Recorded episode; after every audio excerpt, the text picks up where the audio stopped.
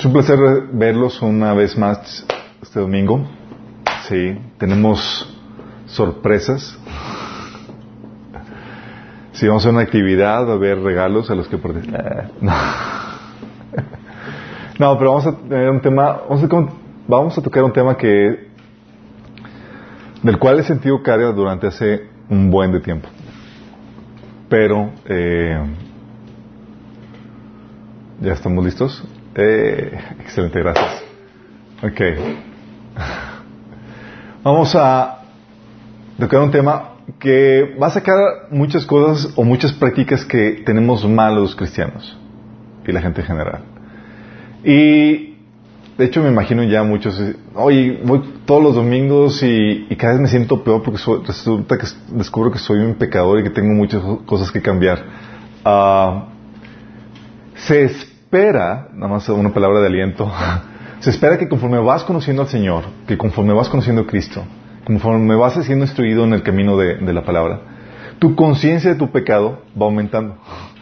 De hecho, por eso Pablo hacia el final de sus días dice que él era el peor de los pecadores.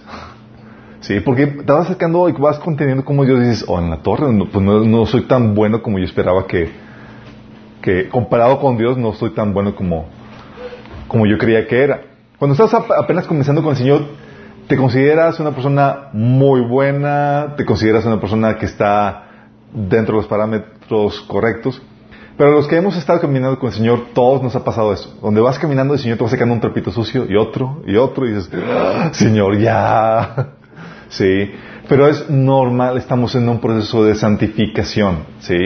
De hecho, Primera Juan dice que si decimos que no tenemos pecado, nos engañamos a nosotros mismos y la verdad no está en nosotros. ¿sí?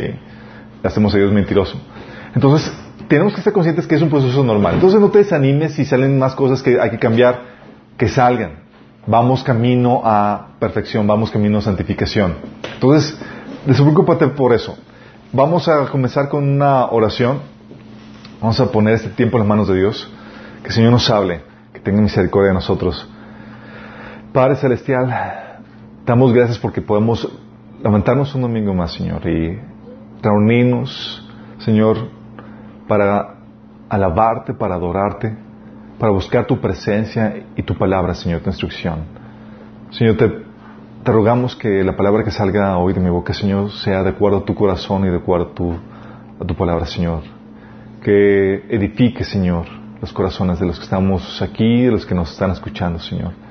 Que tu Espíritu Santo, Señor, hable tras de mí, Señor, y quita el velo del entendimiento de los que están escuchando, Señor. Que la luz de tu palabra, de tu evangelio, Señor, la resplandezca, Señor, y sean libres, Señor.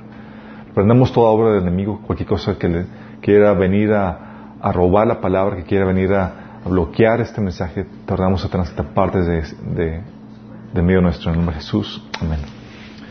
Ok, el tema ya está publicado, está en la página de Minas.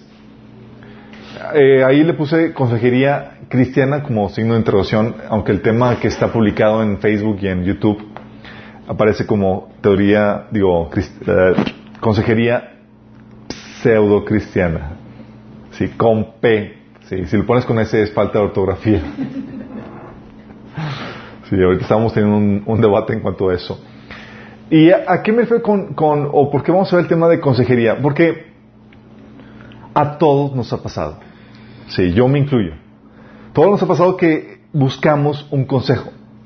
Buscamos, tenemos una, nos vamos en una situación de una complejidad que sobrepasa nuestro entendimiento, nuestra sabiduría, no sabes exactamente qué hacer, o estás en una situación que no es nada agradable, y ¿qué haces? Es, buscas consejo, ¿sí? Para remediar la situación, para salir de ella, o para distinguir la voluntad de Dios. Entonces aquí hemos buscado consejos, soy yo el único aquí ignorante que ha tenido que todos hemos buscado, sí, es una práctica común. Yo he buscado consejo, recuerdo, digo, un montón de, preguntas que hacía, aunque no tenía una relación, recuerdo, con mis pastores muy cercana, eh, sí tenía mis dudas, mis preguntas, obviamente, yo conocí al Señor en los 14 años y estás con la problemática central en la adolescencia, en la juventud, que es la novia. Sí eh, todo lo demás pasa a segundo término. Y era preguntas como, oye, ¿cuáles son los límites de contacto físico en el noviazgo? ¿Quieres saber eso? Oye, eh, ¿qué debo hacer si mis papás se ponen a mi relación? Preguntas que, que, haces y que estás buscando cómo distinguir y discernir la voluntad de Dios. Y buscaba consejo en ese sentido. Y conforme vas creciendo en la madurez del Señor y demás, vas cambiando en donde de ser la persona que formula las preguntas a ser la persona que contesta las preguntas. ¿Sí?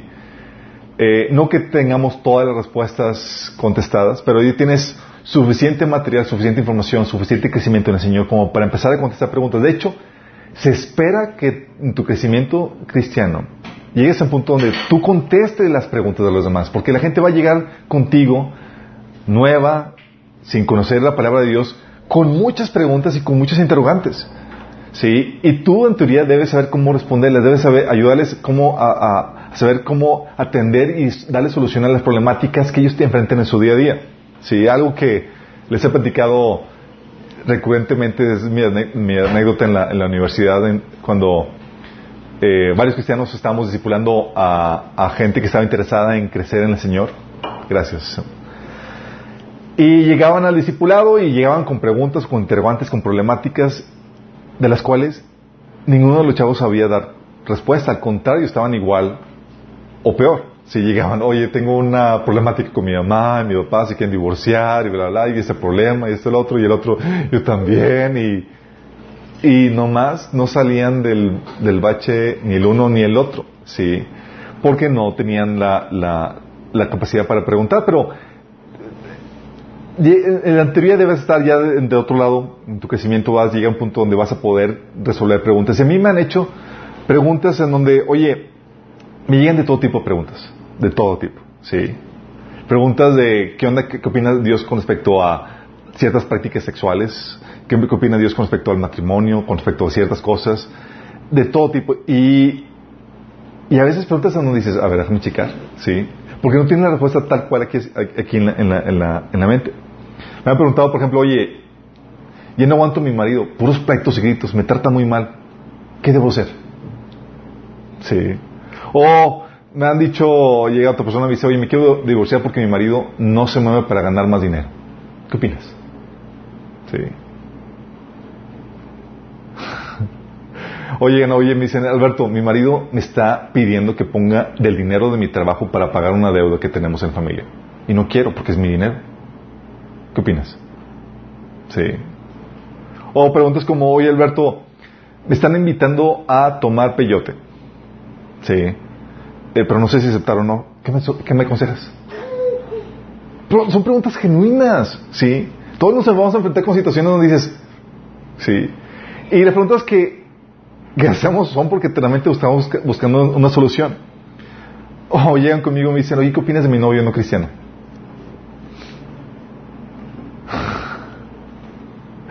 O llegan conmigo, me escriben ahí, recuerdo una plática en Facebook, oye, Alberto, ¿qué opinas de la cobertura?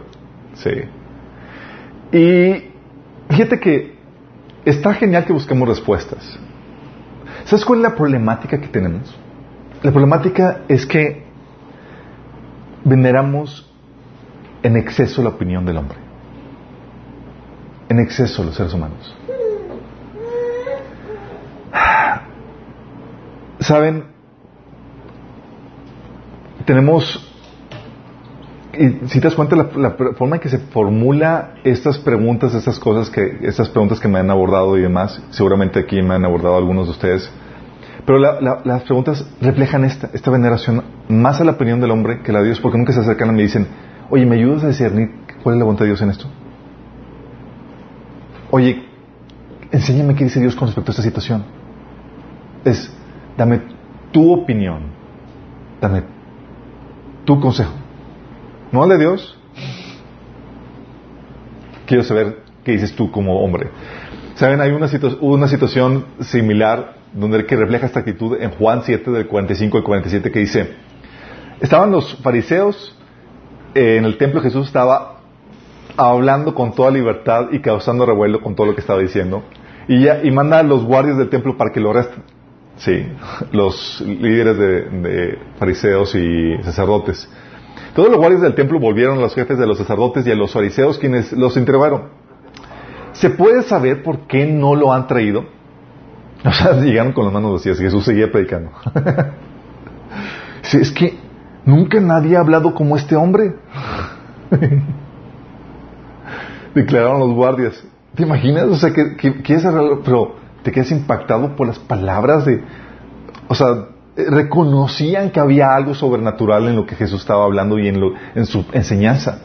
O sea, sabían internamente, daba testimonio de su espíritu. Obviamente el Espíritu Santo estaba impactando con las palabras que Jesús estaba hablando. Luego replicaron los fariseos, así que también ustedes se han dejado engañar.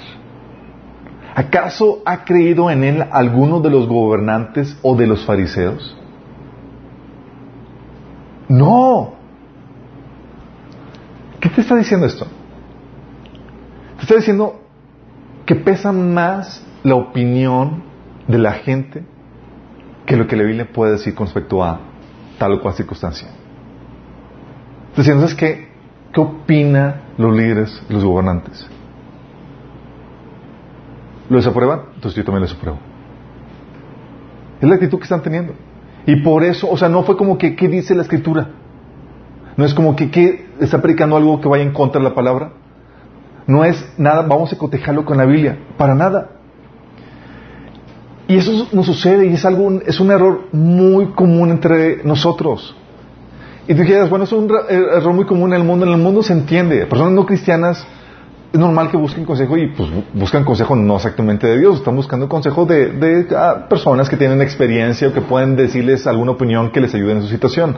Pero de cristianos, en el cristiano se da eso. Es lo, es lo grueso del asunto. O sea, basamos nuestras acciones y creencias, ¿saben? Más que en la palabra de Dios, en la reputación o la fama del hombre. No, es que es el autor de tal libro. ¿Les ha tocado? Sí. O sea, escribió un libro y ya es buena guano, ya publicó, ya salió, eh, es más famoso. O, y de hecho, perdón. Estaba platicando, estaba platicando con una, unos, eh, una, hermosa pareja que eh, sirve al Señor en, una, en el grupo jóvenes. Y... ¿Todo bien? Gracias. Perdón. Y me estaba comentando de que de eh, que habían asistido a una iglesia donde la persona que estaba dando el mensaje era un showman, literalmente. Era luces, espectáculos, se subía a veces en esas eh, grúas de, la luz que se... Y, ah, sí, y dices, wow. Y obviamente los medios de comunicación y las redes y todo. y esa es la problemática hoy en día, ¿saben? Es más fácil construir fama que sabiduría. Es más fácil. O sea, ahorita con las redes sociales tú, tú publicas un video tonto, se hace viral. Sí. Alguna payasada, algo que, que, que conmociona a la gente, wow. Pero obtener sabiduría, sí, y que te hagan caso por la sabiduría que en tus palabras no es cualquier cosa. Sí. No, la gente no lo aprecia. Pero tenemos esa problemática. Y se da dentro de la iglesia. Pesa más la reputación, la fama de la persona que escribió que, eh, o la posición es el pastor. ¿Sí? O es el líder, es el apóstol. Que más que lo que dice la palabra. Y, y lo interesante caso es que te linchan si te atreves a cuestionarlos. ¿Sí les ha pasado algún linchado por aquí? O sea, yo recuerdo un estudio donde tuve la oportunidad de ser, de ir a un estudio impartido por un apóstol, ¿sí? Y comenzó a decir algunas cosas que no me concordaban con la palabra. Entonces yo hice una, una, unas interrogantes, bien con todo respeto y demás. Oye, pero estás diciendo esto, pero la palabra dice esto. Dice, Dije eso y él no tuvo que decirme nada. Todos me estaban linchando. ¿Cómo te atreves a cuestionarlo? Es, defendiendo, o sea, por la posición que se tiene.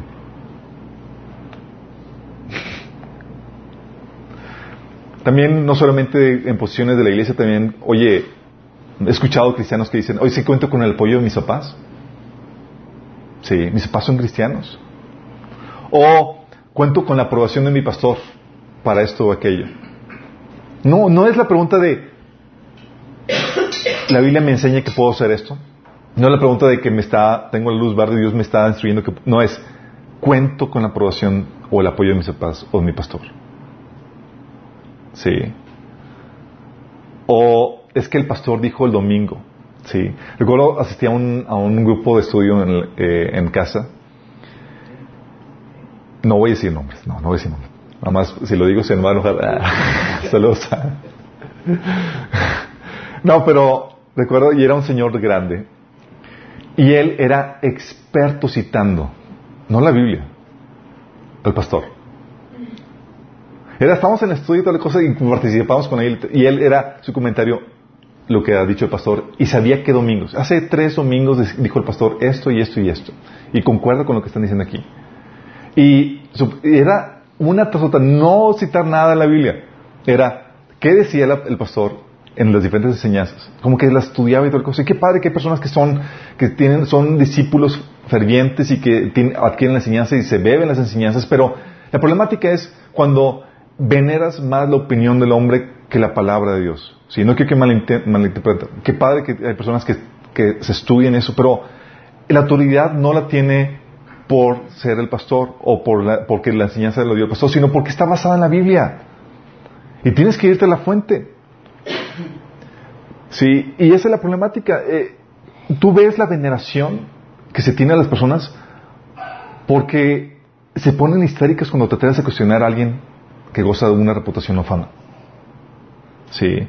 Cuando, y fíjate, cuando el consejo o la instrucción está basado en opiniones de personas, te apuntan a las personalidades o a la posición o el estatus o la experiencia de la persona, no a la palabra. Ah, es que lo dijo tal pastor. Es que lo dijo tal apóstol. Es que lo dijo tal persona o tal personaje. Ah, es que está en el libro de tal autor. Sí. ¿Te menciona alguna referencia a la palabra de Dios? Nada. La base lo dijo tal persona. Sí. Aguas con eso. No te dan ninguna razón en la palabra de Dios, sino en personalidades, en posición, en la experiencia de tal persona. De acuerdo, en situaciones donde, eh, platicando con una amiga, me atreví a cuestionar a tal persona de tal reputación. Sí. Luego voltea conmigo y dice, ¿quién eres tú para cuestionar a tal persona? O sea, él es un doctor en tal y tal, o sea, estudios y tal cosa. O sea, ¿tú qué eres? Tú no eres nadie que no tienes ningún estudio. ¿Cómo te atreves a cuestionar con sus piedras más que él? Y me quedo, ¿quién soy yo? No, no soy nadie. Pero tengo la instrucción de examinarlo todo y retener lo bueno. Sí. Y no voy a comprar un dicho porque el título de la persona. ¿Estamos conscientes? Porque al final de cuentas, en teoría, tú como cristiano, como hijo de Dios, tomaste la decisión de seguir a Cristo, no a las personas, a Cristo. Y no debes dejarte de deslumbrar por la posición o estatus de nadie. De hecho, ¿se acuerdan la actitud de Pablo con respecto a los líderes y megalíderes de la, de la iglesia? En Galatas, capítulo 1 y 2. Si así hay alguien que tiene una reputación, a mí no me importa. Sí, no me dejo impresionar por nada de eso. Dices, Pablo, Pablo, estás hablando de el apóstol Pedro y los apóstoles. Eh, X. Sí. sí, Pablo era un irreverente en ese sentido. ¿Por qué no se deja impresionar por eso? Nosotros la problemática que tenemos en la iglesia es que veneramos en exceso la posición, el estatus y por lo tanto la opinión que sale de, de esas personas más que de la palabra de Dios. Y luego nos metemos en problemas por ello. Así, he visto, miren, no sé si llorar o enojarme o reírme ya. Pero llegan con nosotros gente mal aconsejada por personalidades. Mal aconsejada, destruyendo sus vidas por un mal consejo. Sí. Um, un pasaje que viene en Mateo capítulo 15, 12 al 14, y es una frase que Jesús dijo. Fíjense lo que dice. Con, Jesús les, dio una enseñanza acerca de que los alimentos tomados con manos impuras no es lo que realmente contamina, sino que lo que contamina es lo que sale de tu corazón. Y Jesús les, les remetió, y ¿saben cómo era es Jesús? No tenían, no tienen pelos en la boca. Les habla la verdad tal como es. ¿Sí? Sin problema de que te hizo sentir feo. Ah, no, es la actitud de Jesús dice, llegaron los, los, los discípulos y le dijeron, ¿te das cuenta que has ofendido a los fariseos con lo que acabas de decir? Y Jesús, no, no, sí sabía. Dice, no les hagan caso. Son guías de ciegos que conducen a los ciegos, y si un ciego guía a otro, los dos caerán en el pozo.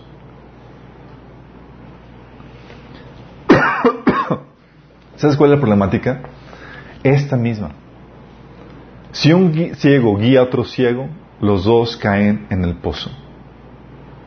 Pero hay muchos que presumen ver porque tienen el título, la posición lo demás.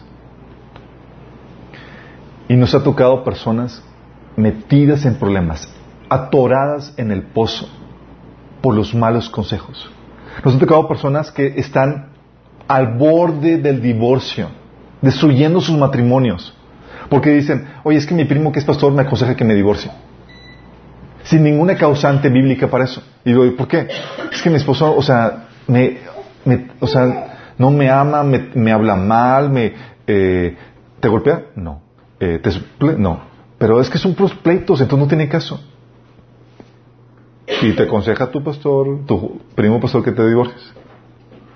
O nos han tocado personas, personalidades donde eh, situaciones de, de problemática de matrimonio y demás, y los papás cristianos aconsejándole a uno de los dos que busquen a otro marido. ¿Sabes qué pasa con muchos consejos? Y a veces buscamos la, opinión de los hombres porque esperamos que nos den una solución que vaya de acuerdo a nuestra naturaleza pecaminosa. Y buscamos así como que más que irnos a Dios, es como, ¿qué, qué opinas tú? Así, ya, ya, no me siento solo en mi decisión de hacer algo que yo pensaba hacer. sí. Digo, al final de cuentas, oye, tu matrimonio se siente mal, estás incómodo, estás, estás, gusto. Qué padre sentir que, que, sientes el, apoyo, el aval de otras personas, aunque no sea la palabra de Dios. Sí. Pues estás destruyendo eso. oh, nos ha tocado, llega conmigo una, una, una chica y me dice, de hecho, todos eran de chicas, de mujeres casadas. con nosotros dice, es que mi papá me apoya a que lo bote de la casa. Dice, ¿por qué? Pues es que casi no provee. Y, él, mi papá pues me va a estar apoyando ya para que, se, que, que, le rompa. Situaciones de ese tipo. Dices, vaya consejo. Y ellos contentos de que los aconsejaron y súper dispuestos a hacerlo. O personas que propician una mala educación. Nos ha llegado por gente que dice, oye, tomé un curso en la iglesia y me enseñaron que no hay que pegarle a los niños para disciplinarlos. Hay cursos, y saben que hay cursos en, iglesias que imparten así.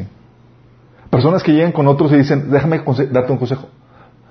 No le pegues a tu hijo o tu hija. Habla con ellos, dialoga con ellos. Palabra de Dios, cero. Sabiduría, opinión del hombre, 100%. O propiciando la rebeldía. ¿Saben que nos ha tocado situaciones donde llegan con nosotros, recuerdo los primeros estudios que tuvimos cuando yo era joven, bueno, más joven todavía, estoy. Cuando era soltero, para aclararlo. Y llegaba con nosotros una persona y me decía, oye, me preguntaba, oye Chuy, ¿qué opinas de esto? El pastor me acaba de decir que no, no debo obedecer a mi papá porque no es cristiano, que a, quien debo obedecerlo primero es a él, al pastor. Sí. Y ella sometida ciegamente al pastor en ese sentido. Porque básicamente el pastor quitando la autoridad que el padre puede tener porque no era cristiano. ¿Se imaginan la situación? O sea, propiciando rebeldía. O coartando mi, mi, la libertad. El pastor me prohibió que, lo, que participara en esto o aquello. O propiciando la inmoralidad.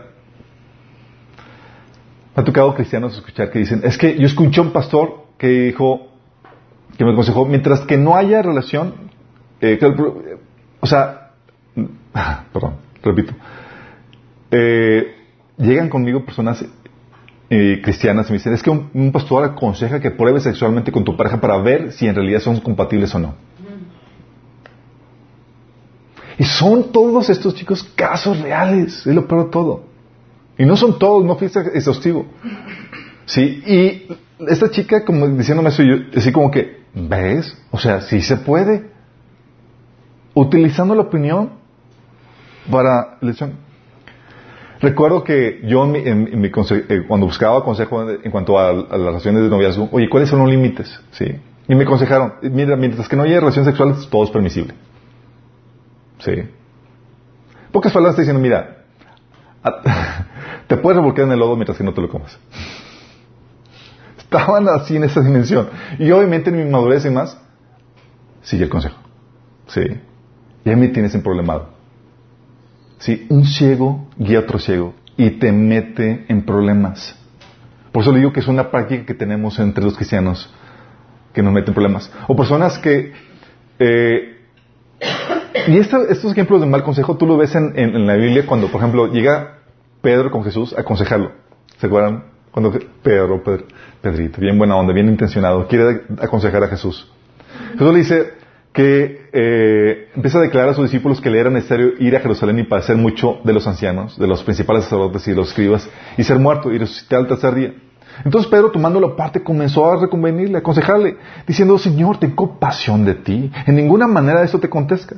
Pero él volviéndose dijo a Pedro, quítate de delante de mí, Satanás. Me eres tropiezo porque no pones la mirada en las cosas de Dios, sino en la de los hombres. Y así sucede también en cristianos. Sigan consejos y te vas, buscas un consejo porque, oye, ves que la travesía o la situación en la que Dios está puesto es dolorosa, es difícil, ¿sí?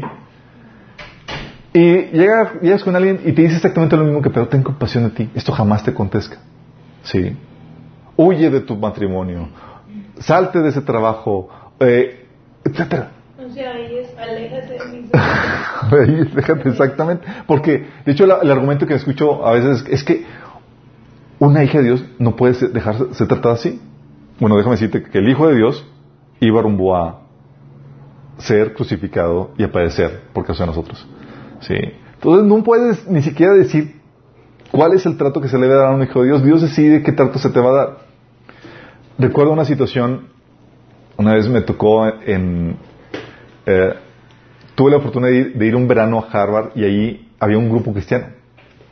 Y había un grupo cristiano que convivía mucho con, católicos, recuerdo. Y me invitaron al, grupo católico. Y estaban, recuerdo, era un, como una sala de juntas enorme. Y ahí estaba lleno. Y obviamente era puro gente intelectual, que están haciendo eh, doctorados en no sé qué, maestrías en no sé qué, y discutiendo temas de la Biblia. ¿Sí? Pero ¿sabes qué era lo que me estaba enojado? A mí me invitaron más de, oyente para ver qué. Estaba que me hervía la sangre. No recuerdo la temática que estaban discutiendo, solamente recuerdo que era una temática que la Biblia la ponía en claro. Pero sabes que ellos, en vez de citar algún versículo de la Biblia, citaban al santo no sé qué, al autor no sé qué, al otro, es que dice el otro autor acá, y ellos tratando de solucionar una, una problemática ya resuelta en la Biblia.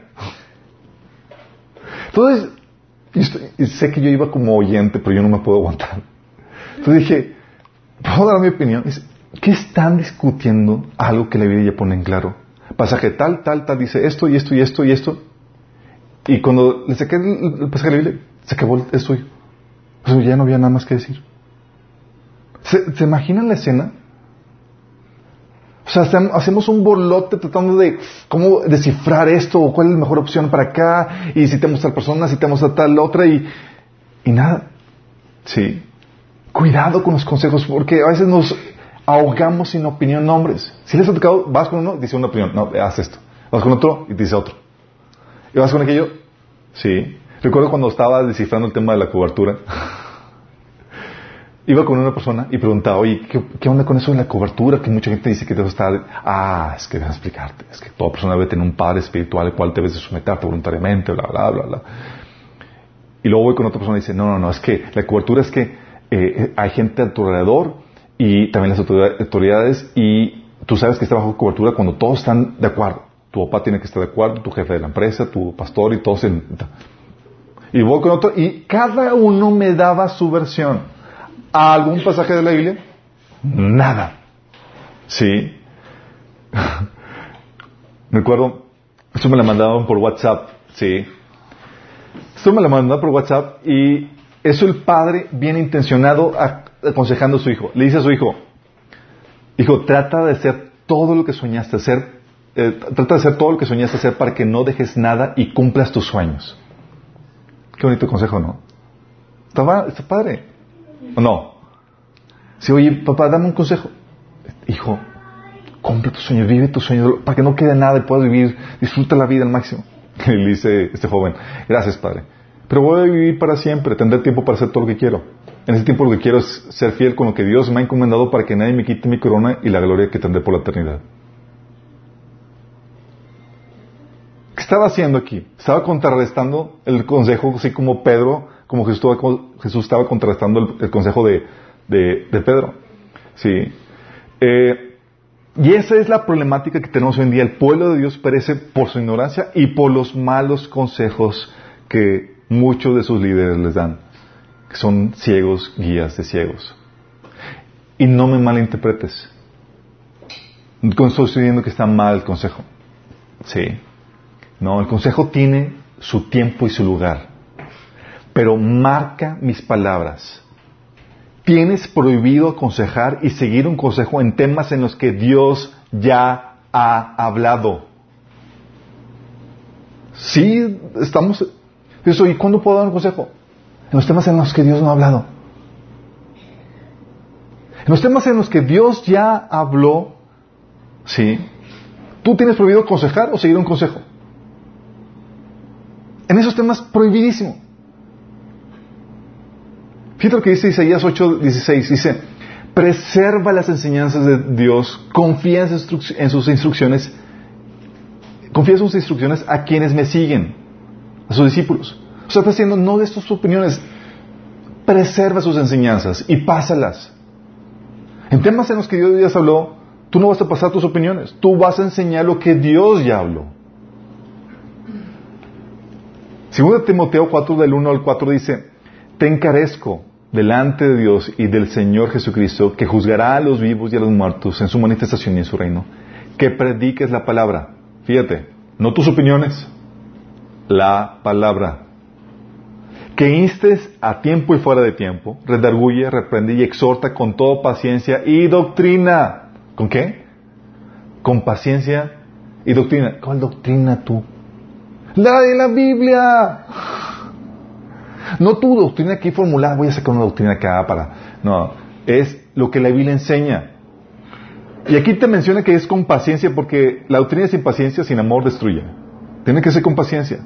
Dice, porque vendrá tiempos cuando no sufrirán la sana doctrina, sino que teniendo comenzón de oír, se amontonarán maestros conforme a sus propias concupiscencias y apartarán de la verdad del oído y se volverán a las fábulas.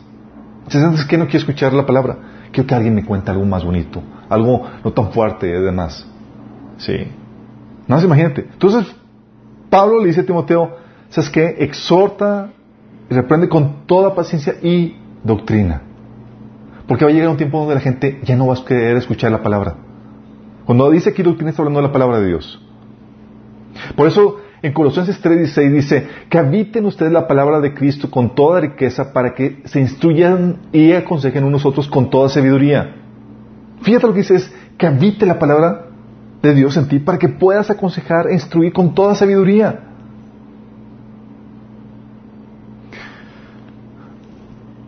Y sé cuando dices, oye, ¿Tu opinión cuenta más que la de Dios como para que la ventiles en lugar de su palabra?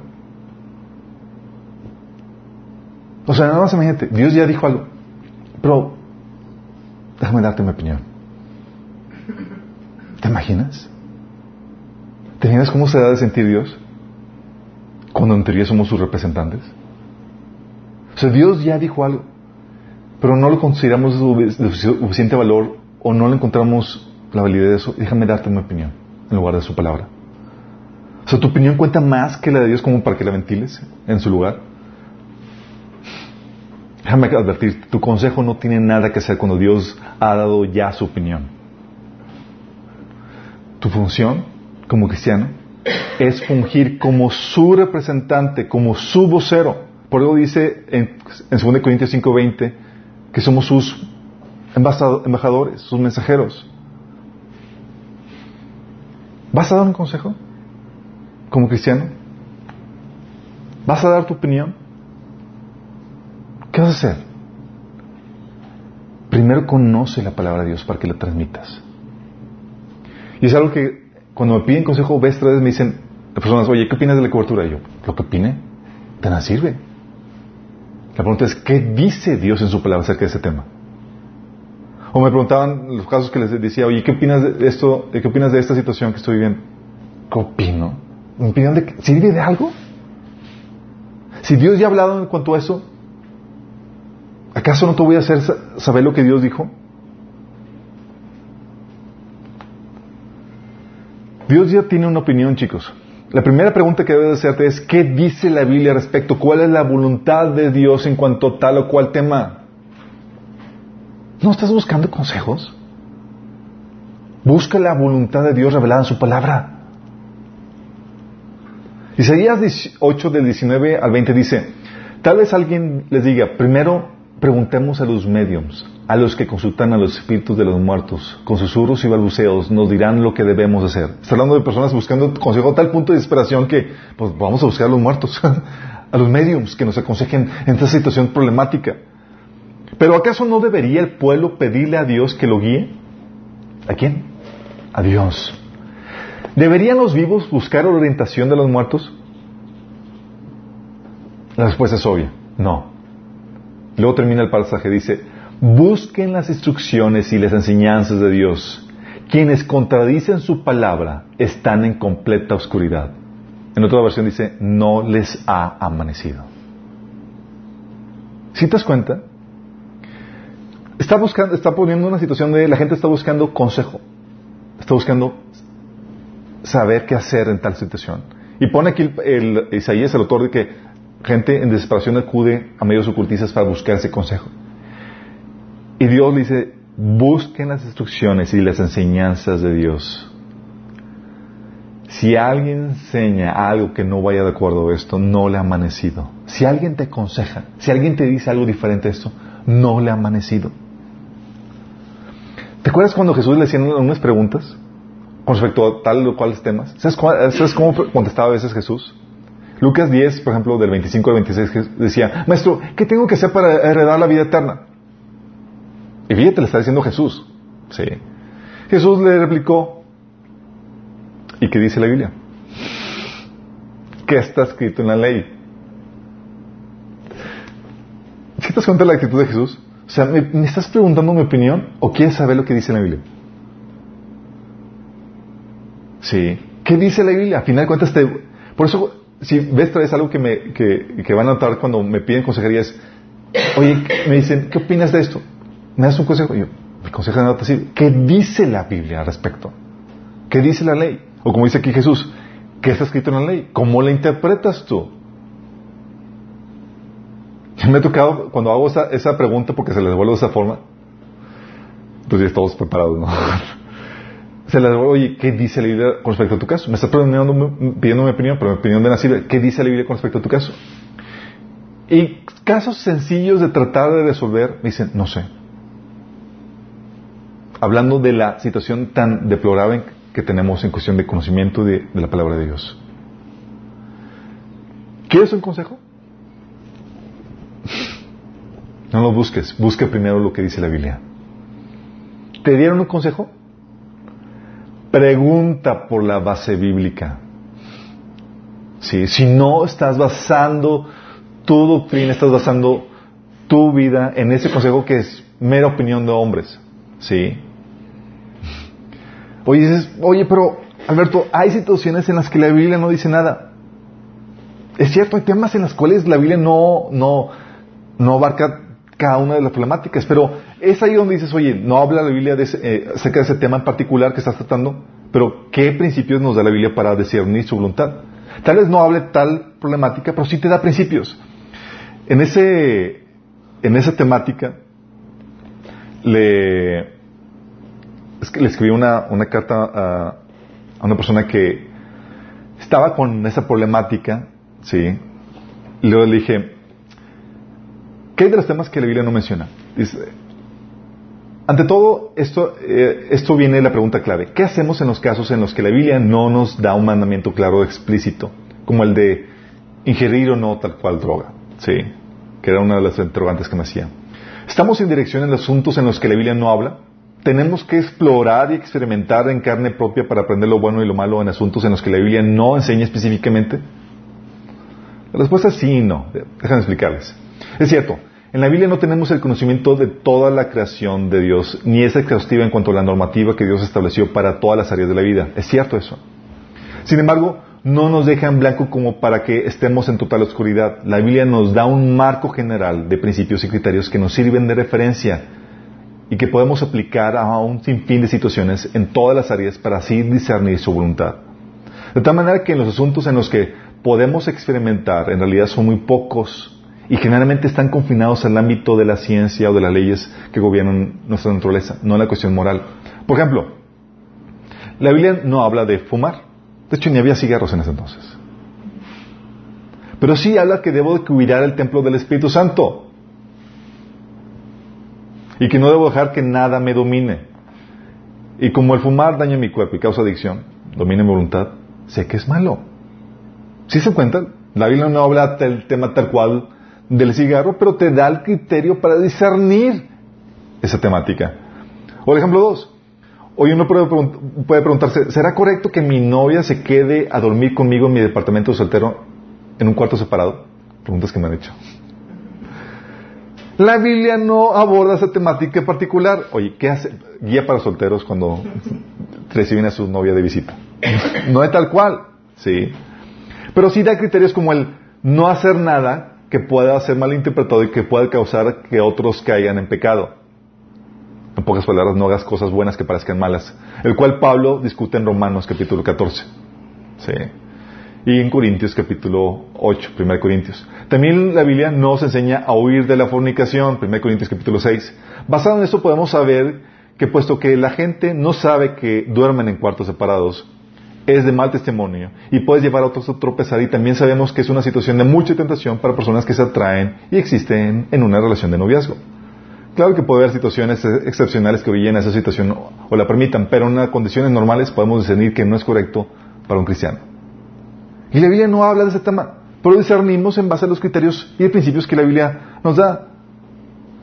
Y en base a eso sacas temas como, oye, eh, eh, ¿es correcto que baje música cristiana eh, de, la red pirata? La Biblia dice que el obrero es su salario. Si tú disfrutas algo, tienes que pagarlo. ¿Sí? Y la Biblia no habla de piratería tal cual. O, oye, la pornografía. Muchos dicen, es que, oye, Dios creó el cuerpo. porque no está correcto que se pueda apreciar eso? La Biblia dice también que cualquiera que mira a una mujer para que ya adulteró en ella en su corazón. O sea, te da criterios para discernir. Tal vez no hable toda la problemática, todas las temáticas que requieras, pero si no te dejó en blanco. ¿Sí me explico?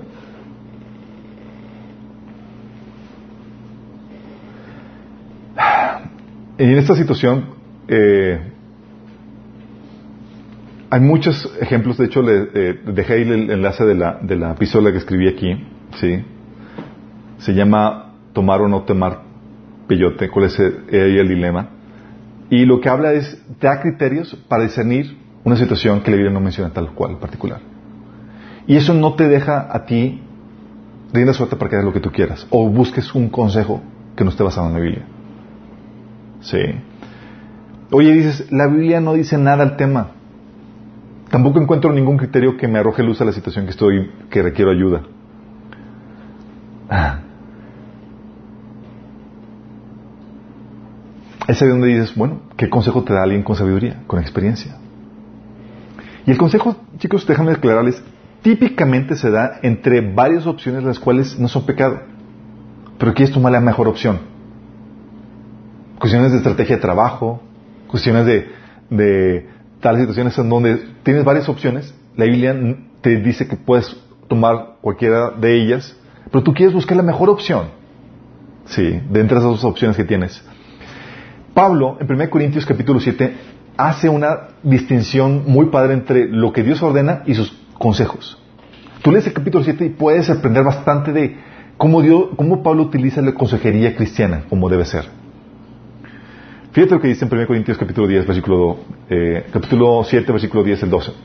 Dice Pablo, no obstante, para los que ya están casados, tengo un mandato que no proviene de mí, sino del Señor. Fíjate Pablo, aclarando, esto es mandato. Y luego más adelante, versículo 12 dice, ahora me dirigiré al resto de ustedes, aunque no tengo un mandato directo del Señor. Dice, ok, de aquí en adelante, chicos, es mi consejo, es mi pura cosecha. Lo que les dije atrás es un mandato de Dios, es claro. ¿sí? Aquí voy a utilizar mi experiencia y el conocimiento que tengo para darles un consejo. Y se va y les dice a los chavos que, que no sé qué hacer.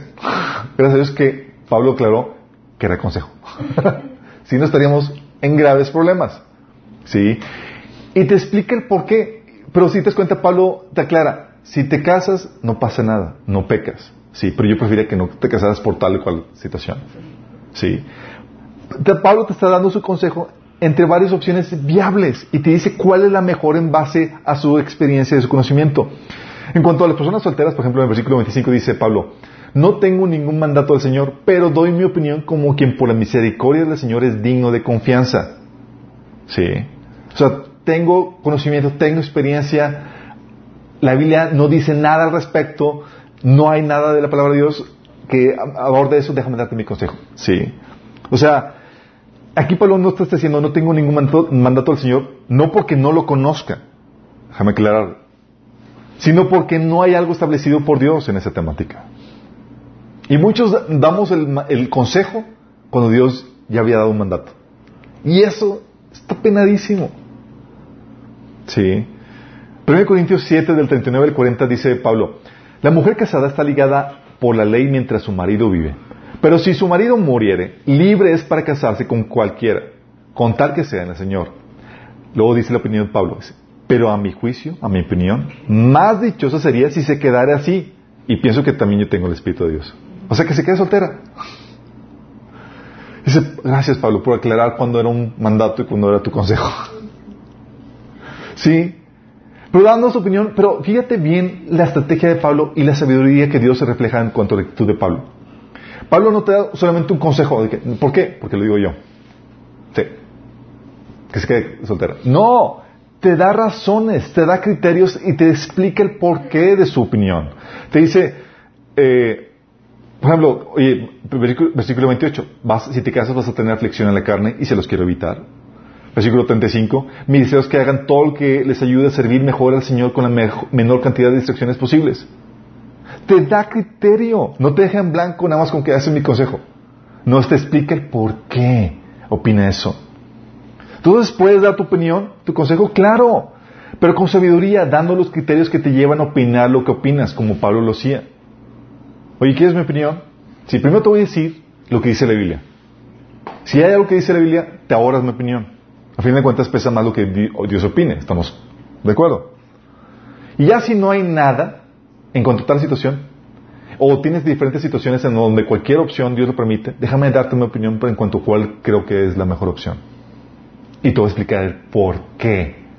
Y tú como cristiano tienes la libertad o el hecho de preguntar al que te aconseja, ¿por qué opinas eso? ¿Qué base tienes? Porque la opinión no está solamente basada en la posición o el estatus. ¿Sí? Y es aquí donde, chicos, si vamos, si vamos entendiendo, la consejería cristiana queda relegada a asuntos muy diminutos y casi no se da. Lo que la Biblia enseña es predica la palabra. ¿Cuándo, va, ¿Cuándo puede aconsejar a un cristiano? Cuando ya la palabra no tenga nada que decir. Punto. ¿Quieres mi opinión? Te doy mi opinión cuando ya no, ya no tenga nada que opinar. Sí, todo mi consejo. En el Inter, te voy a decir lo que Dios opina. Te voy a predicar. Porque soy representante de Dios y tengo que decirte lo que Dios te dice. Y no voy a poner mi opinión por encima de la palabra. Dios me reprenda si haga eso. Jamás sucede eso. Te voy, a dar te voy a dar mi opinión y tú te atreves como cristiano a acercarte a alguien y decirle, te voy a dar mi consejo. Y no tienes la palabra de Dios en ti para aconsejarla. Ten temor de Dios. Porque estás poniendo la palabra tuya, tu opinión, por encima de la palabra de Dios. Ten temor, pavor. Porque estás haciendo o predicando tu palabra en vez de la de Dios. Estás haciendo sentir, estás haciendo Dios, es que no importa lo que yo diga, mi opinión pesa más. Pero cuando te acercas a un cristiano que funge bien, bien su tarea de representación y te dice lo que Dios dice, aguas. Ten mucho cuidado cuando te acercas a un cristiano que está usando bien su representación de Dios para pedirle un consejo. ¿Por qué digo que tengas cuidado? Porque puedes salir con revelación de Dios para tu vida que de no, que de no obedecer no solamente va a traerte malas consecuencias, te va a traer condenación. Así como que, déjame pedirte consejo, chin, y no te dio consejo, te enseñó lo que la Biblia dice. ay, ay, ay. Sí. Si no ignoras el consejo, te va a ir mal. Sí. Dice Proverbios 1, 29 al 32, dice, por cuanto aborrecieron el conocimiento y no quisieron temer al Señor, por cuanto no siguieron mis consejos, sino que rechazaron mis reprensiones, cosecharán del fruto de su conducta y se hartarán de sus propias intrigas. Su descarrío e inexperiencia los destruirán, su complacencia y necedad los aniquilarán. Órale. Por no buscar consejo. O sea, si no lo sabes, si ignoras la voluntad de Dios, si no, si no buscas su sabiduría, te va a ir mal. Si la sigues, dice la Biblia que te va a ir bien. Proverbios 1 del 2 al 3 dice, el propósito de la palabra de Dios, del Proverbios, enseña, es enseñar sabiduría y disciplina y ayudar a las personas a que comprendan, a comprender la inteligencia de los sabios. Su propósito es enseñarles a vivir una vida disciplinada y exitosa. Uy, qué padre. O sea, si ignoro el consejo, se me arruina la vida. Y si lo sigo, me promete una vida disciplinada y exitosa que me ayuda, que me lleva a hacer lo correcto, lo justo y lo imparcial.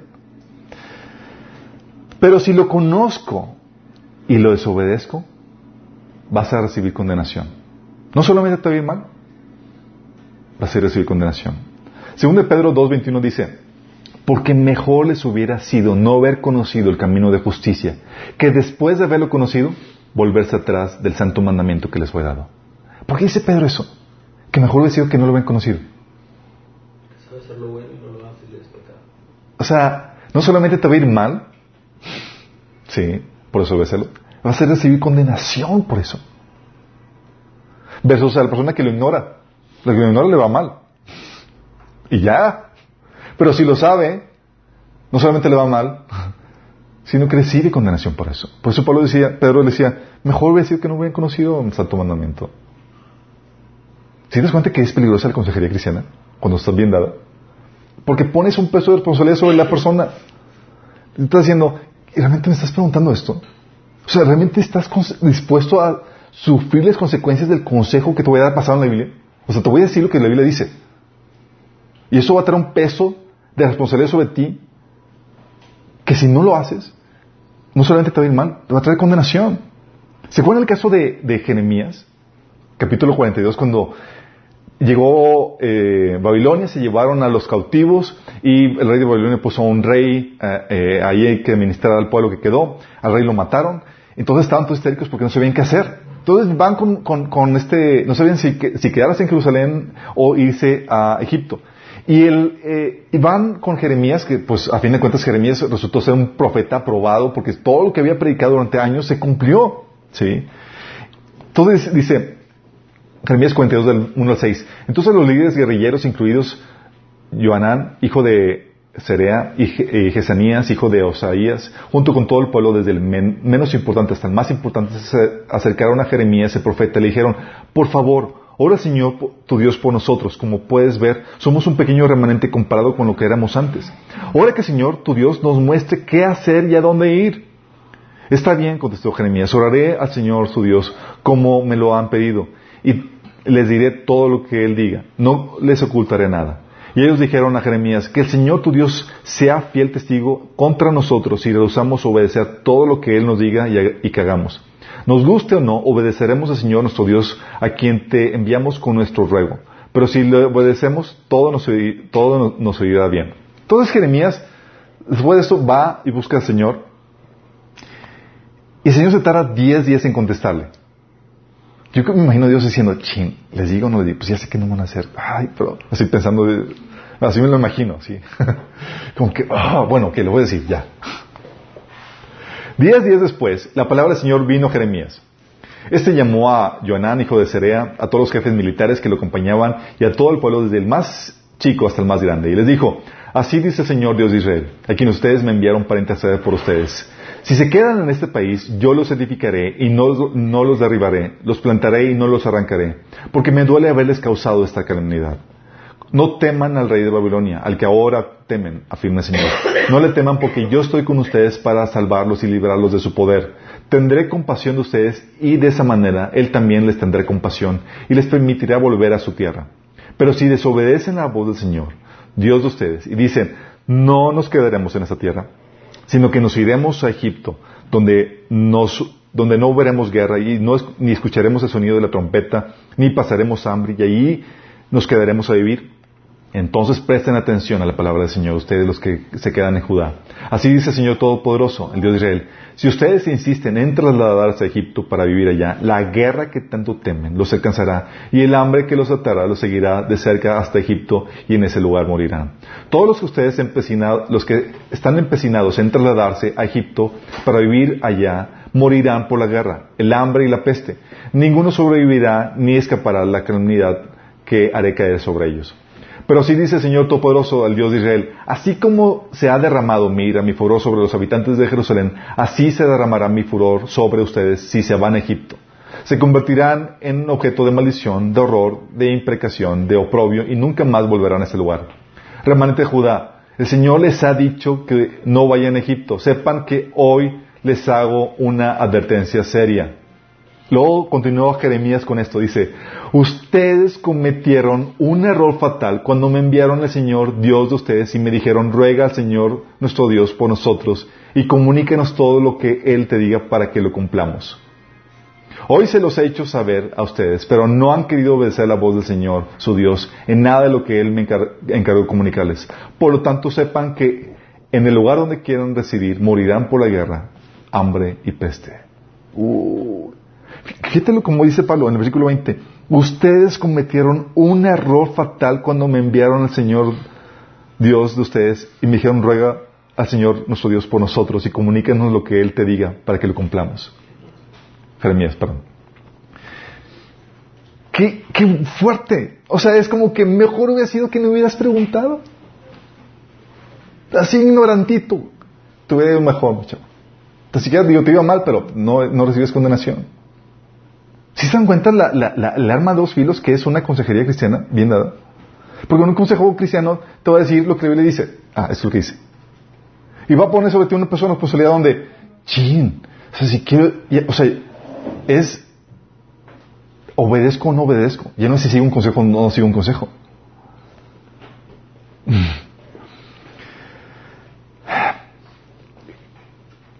Juan 12 del 48 al 50 lo dice así. Dice Jesús, el que me rechaza y no acepta mis palabras, tiene quien lo juzgue. ¿De qué está hablando Jesús? ¿Cómo que quién lo va a juzgar? Dice, la palabra que yo he proclamado lo condenará en el día final. Yo no he hablado por mi propia cuenta. El Padre me envió, que me envió, me ordenó qué decir y cómo decirlo. Y sé, sé, muy bien que su mandato es vida eterna. Así que todo lo que digo es lo que el Padre me ha ordenado decir. Qué tremendas palabras. Este tipo de presentación, Dios quiere que tú y yo la tengamos. La ejerzamos. Que no hablemos nuestras propias palabras cuando alguien nos pide nuestra opinión. Que ni se te ocurra dar tu parecer, por más sabio que te parezca. Sino que hables las palabras del Padre Celestial. Sí van a tener un efecto, como dice Jesús.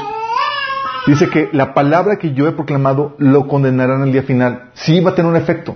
Pero si decide arrepentirse y volver a, Dios, si esa persona decide obedecer, va a traer bendición. Y una alma habrá venido de vuelta a Dios. Si te das cuenta que es algo delicado. Por eso de aquí en adelante no debes de preguntar, eh, ¿cuál es tu opinión? Sino, ¿me puedes mostrar lo que Dios dice al respecto de tal o cual situación?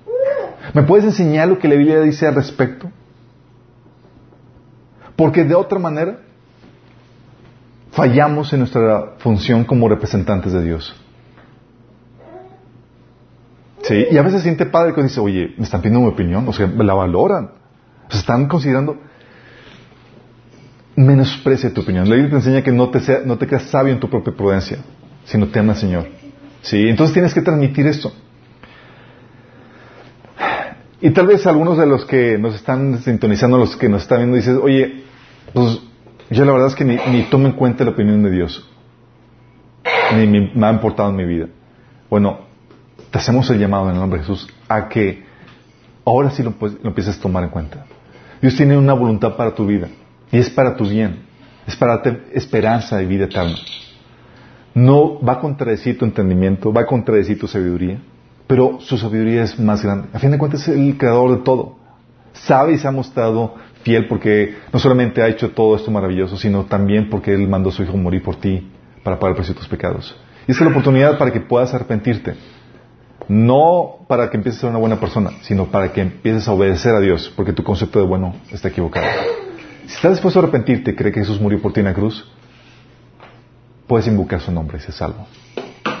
Si quieres hacerlo, si quieres realmente arrepentirte y entregarle tu vida a Cristo, haz conmigo esta oración.